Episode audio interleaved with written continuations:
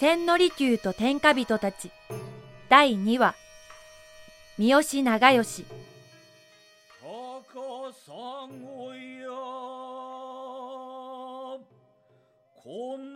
天文11年。1542年頃。利休は最初の結婚をしています。妻の素性は定かに分かっていませんが三好長慶の妹ではないかという俗説があります。それに従えば利休と長慶はこれで義兄弟となったのです。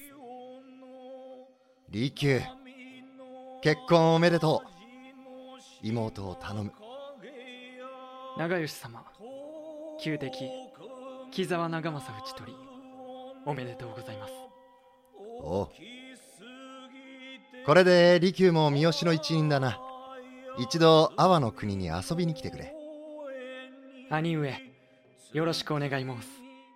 この洋曲高砂は大阪湾を挟んで互いに対岸のパートナーを思う相生の松をたたえる能楽ですがこれこそまさに利休と長慶の心情のようでした。よかったな利休夢中になれるものが見つかって。しかしあのイラチの吉郎が剃髪するほど熱中するとはな。茶の湯とはそんなに面白いものか。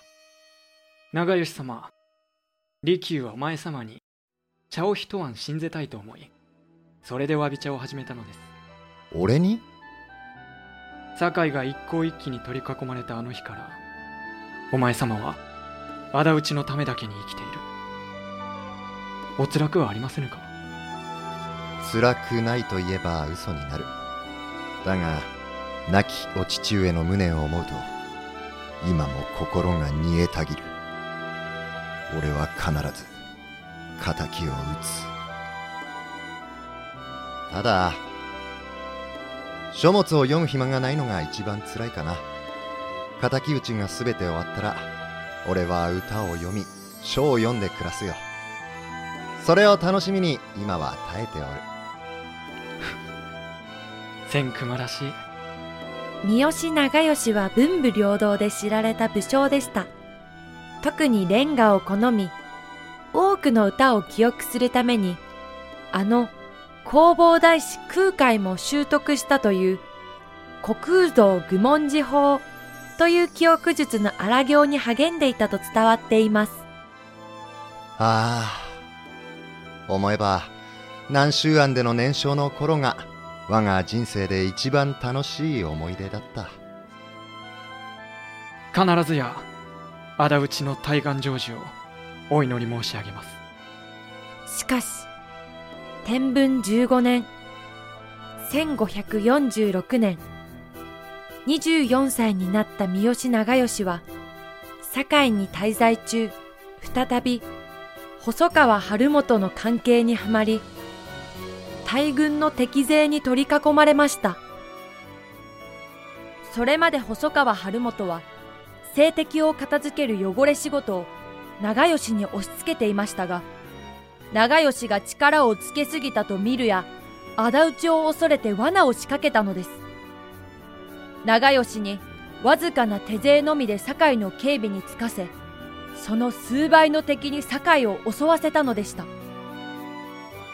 長慶の父三好元長を自陣に追い込んだあの卑劣なやり口と同じでした。この時堺の江郷衆が天王寺屋に集い長慶を挟んで対応を協議しました。利休はまだ江郷衆のメンバーではありませんでしたが長慶に呼ばれ参加しました。長慶殿堺の町を戦場にするわけにはいかん。何としても和睦してもらわねば。今堺を包囲する細川氏綱の軍勢は2万。対するこちらはせいぜい2000対等の和睦とは参らないでしょう。どういう意味です？身代金が必要と申されるか。いかほどじゃ。さよう。まず銭千貫ほどは要求してくるでしょう。銭千貫とは今のお金で数千万円ほどです。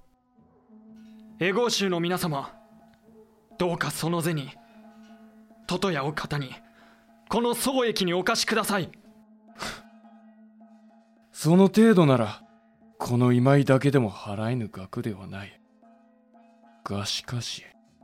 座を仕切っていた今井宗久は言葉を切ってまじまじと長吉を見ました今の三好長吉殿にその値打ちがあるかどうかだ。そもそもこたびの戦細川寒冷家での内紛が原因と見受けられるが細川氏綱様と細川晴元様のいずれに正義があるのでしょう。いや我ら堺州はいずれにつくべきなのか。大名より大きいと言われた天王寺屋の跡取りで一番若い津田宗牛が素直な疑問を口にしました。お見受けすると長吉殿はそのどちらからも切られてしもうたような。氏綱様の軍勢にとっては憎き敵の大将。晴元様側から見れば用済みの憎まれ役。そんな。そのようなお方に果たして洗顔の値打ちがあるかどうかだが。宗久様それは言い過ぎです。良いのだ利休宗久殿の言う通りこの長吉ボロ布のように晴元様から捨てられたのよ。我が命などもはや何の価値もない。それより今は堺の町を守らねば。どうぞこの三好長吉の首を敵に差し出してくだされ。長吉様。するとそれまで黙っていた天王寺や津田宗達が口を開きました。三好長吉殿はお父上元長様と同じ道を選ばれるというのだな。13年前10万の一向一揆に取り囲まれた父と我が一族は堺の町を守るため抵抗せずに自陣を選びました。私は父の敵を討つために憎き敵である細川晴元の家臣に甘んじてなりましたが二度までもその関係にはまり再び堺の町を危機に陥れたこと。申し訳のしようもござりませぬ。堺は我が愛する第二のふるさと。この命に変えてお守りいたす。長吉殿そのお言葉が聞きたかったのじゃ。そもそも阿波三好家と堺は相生の松よ。二つで一つの共同体じゃ。お父上が一族80名の命と引き換えにこの堺を守られたご恩を天王寺や宗達決して忘れません。また一度ならず二度までも。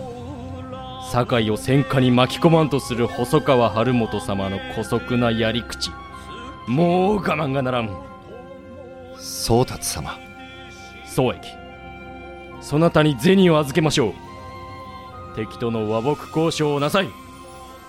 ありがとうございます。それはそうと。長吉殿はなぜこの宗益を利休と呼ばれるのか？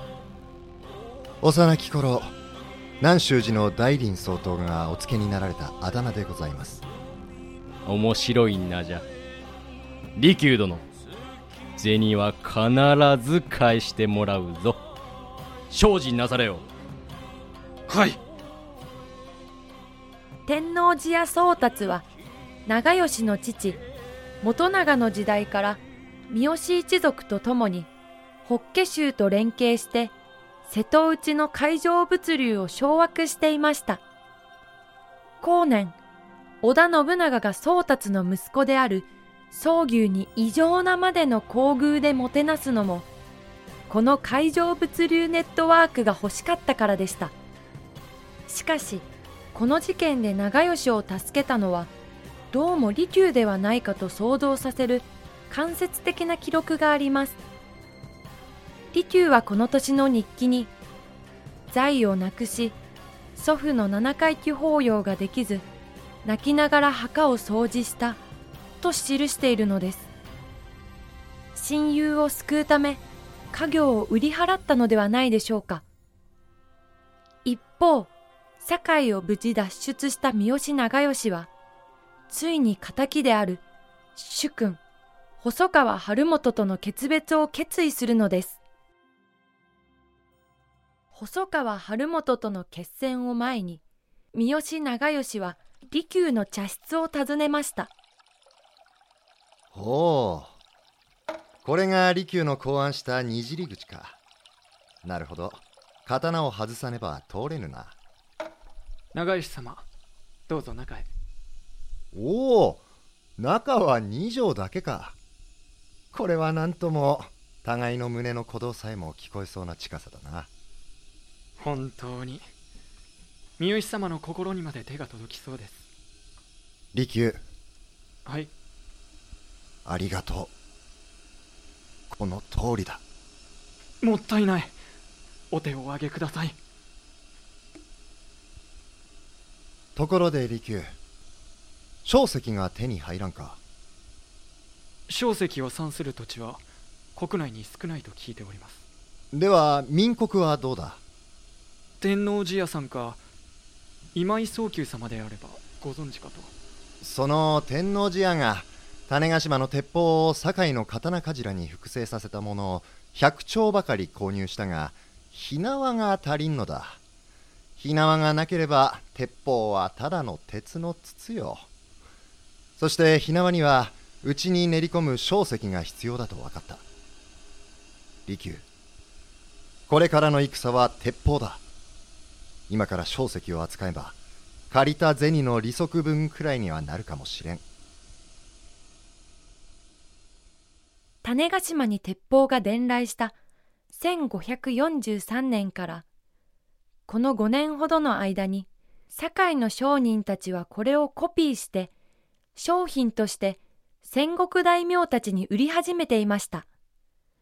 実は長吉の敵細川晴元も鉄砲を購入しています。では長吉様はついに天下取りを狙われると。俺は天下取りに興味はない。父の敵を討ちたいだけだ。それでは火縄が売れませんな。利休はいつになったら儲かるものか。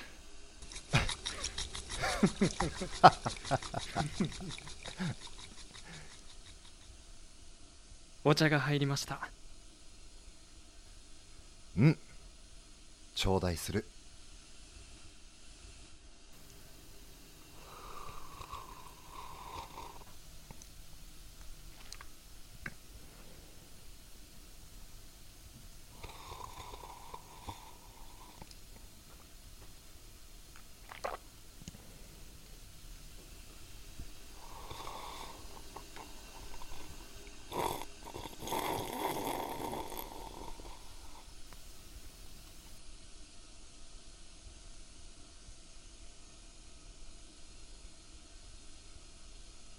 うまい茶膳一味か。三好長慶。この味生涯忘れぬ。長吉様。いよいよ誠の敵。細川晴元と一戦交える。これが最後になるやもしれぬ。三好長慶様は天下人の器です。さてなしかしこの茶室はいいな。人の表も裏も見える。はい。そのようにしつらえました。天文18年1549年。江口の戦いで三好長慶は鉄砲隊を編成。敵800名を討ち取って大勝利を収めました織田信長が長篠の戦いで鉄砲隊を組織した四半世紀も前のことでした。さらに長慶は宿敵細川晴元と将軍足利義晴義輝親子を京都から追い払い翌天文19年ついに三好政権を樹立しました。三好政権の特徴は三好自らが征夷大将軍などの高い位につくことなく足利将軍家を滅ぼさずかといってその意向を傘にするのでもなく全く自立した武家による行政を実現したところでした。圧倒的な権力による近世的中央集権支配ではなく封建的な国衆の総意に基づく中世の連合政権であったのかもしれません。またその支配した地域は五期内に限定されていましたので三好長慶が最初の天下人だと言えるかどうかはこれからの研究を待たねばなりません。かともかく応仁の乱以降続いた戦乱は一旦収束したかに思えました。ところが。何？三好様が襲われただと。そそれで御用隊は？天文20年1551年。三好長慶は二度にわたって暗殺者より命を狙われました。三好長慶は当初細川寒冷家や足利将軍家に代わって自分が天下を取る意図を持っていなかったのです。長慶はひたすら父の敵を討ちたかっただけでしたが儒教的な主従の教えを大切にする人でもありました。そのため敵が何度も息を吹き返しては襲ってきたのです。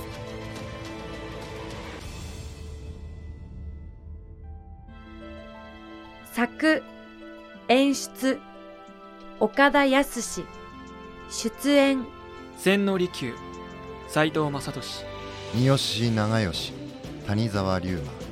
今井宗久美代。津田宗牛平塚蓮。津田宗達浜崎しのぐ。大林総統梅崎真一。ナレーション大河原咲選曲効果小佐子音楽協力 H ミックスギャラリーアマチャ。スタジオ協力。スタッフアネックス。プロデューサー富山正明。制作株式会社ピトパ。